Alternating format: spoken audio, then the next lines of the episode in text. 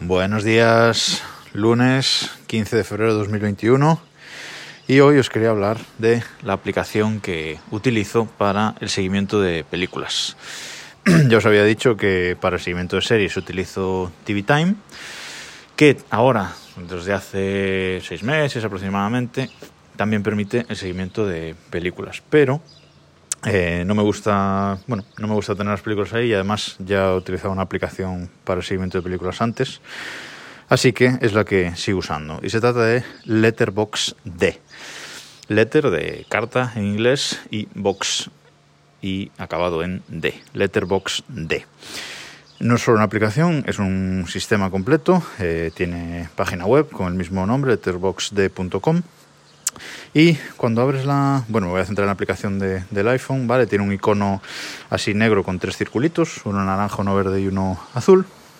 Y esta aplicación se basa mucho en el apartado social, ¿vale? Aunque yo realmente no uso demasiado ese apartado social, sí que mm, para ella es eh, importante. Entonces tú abres la aplicación y tiene cinco pestañas abajo, cinco iconos, y en el primer icono, que es lo que te salta nada más entrar, tienes eh, películas populares esta semana, es decir, de todos los usuarios de la aplicación, qué películas están, se están viendo más. Luego, justo debajo, eh, películas nuevas que han visto tus amigos, tus amigos con los que, a los que sigues en Letterboxd. Y abajo, popular de tus amigos. Es decir, cosas que la mayoría de tus amigos pues, han visto, etc. ¿Vale? Es una pestaña así muy, muy básica para, para, empezar.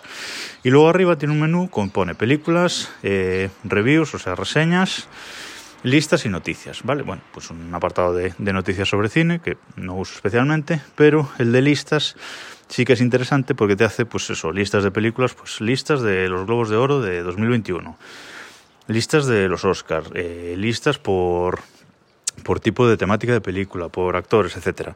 Entonces, bueno, ahí hace un poco una, una recopilación de películas para, para, tener sugerencias sobre cositas que, que ver.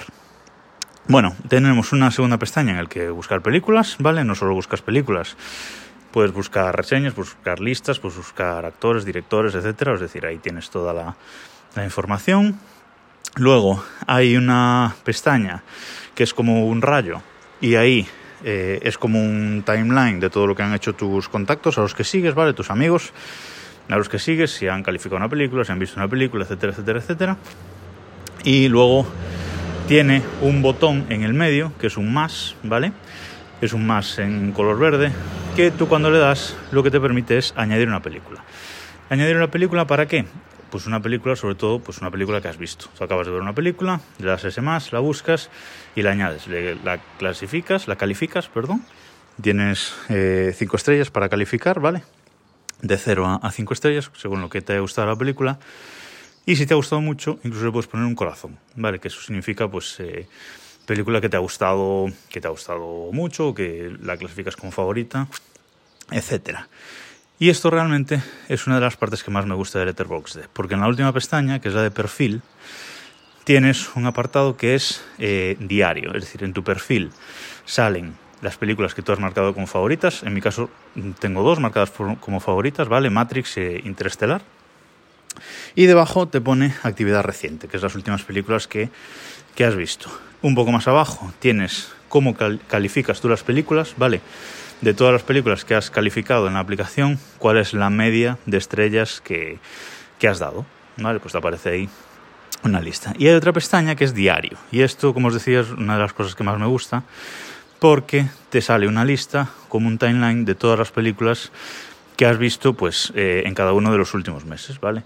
Las películas que he visto en enero, en, diciembre, en, en enero, en diciembre, noviembre, octubre, etcétera, etcétera. Vas bajando y ves las películas que has visto cada mes. En mi caso, una tristeza porque no hay mes que vea más de tres películas. En los últimos, pues la media ha sido de, dos. Pero bueno, es lo que hay.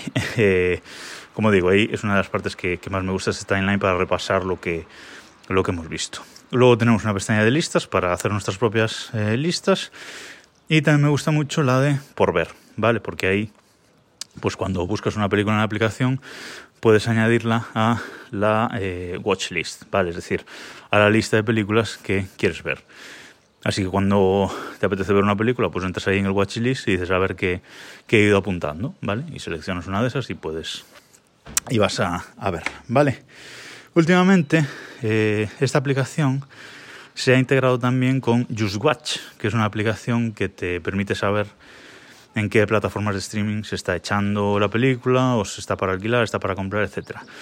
Así que eh, esta Letterboxd se ha integrado con, con JustWatch y ahora, cuando entras en una película, si bajas un poco, también te pone dónde ver. Y ya te sale ahí la plataforma de, de streaming en la que puedes eh, verla. Lo, bueno, es una aplicación gratuita, tiene compras sin app para quitar anuncios, alguna característica extra, etcétera, pero en absoluto necesario. Y lo único malo para alguna gente es que solamente está en inglés, ¿vale? Es una, una aplicación que solamente está en inglés, pero bueno, la gente que la usa, por ejemplo, en España, pues las reviews que, que ponen las escriben en español y, y, no hay ningún problema, ¿vale? Simplemente eso, que los menús y tal está en, en inglés. Si no lo usáis no la conocíais, echad un ojo al menos a la, a la, página web, porque la verdad es que a mí me gusta mucho, visualmente es muy, muy limpia, se basa simplemente en carteles de película, ¿vale? O sea, en todos los menús lo que te muestra es el cartel, ni títulos ni, ni nada para no, para no liar la, la, interfaz y la verdad es que a mí me parece bastante, bastante chula y es la que, la que uso desde hace mucho tiempo para el seguimiento de películas. Echad un ojo, nos escuchamos mañana.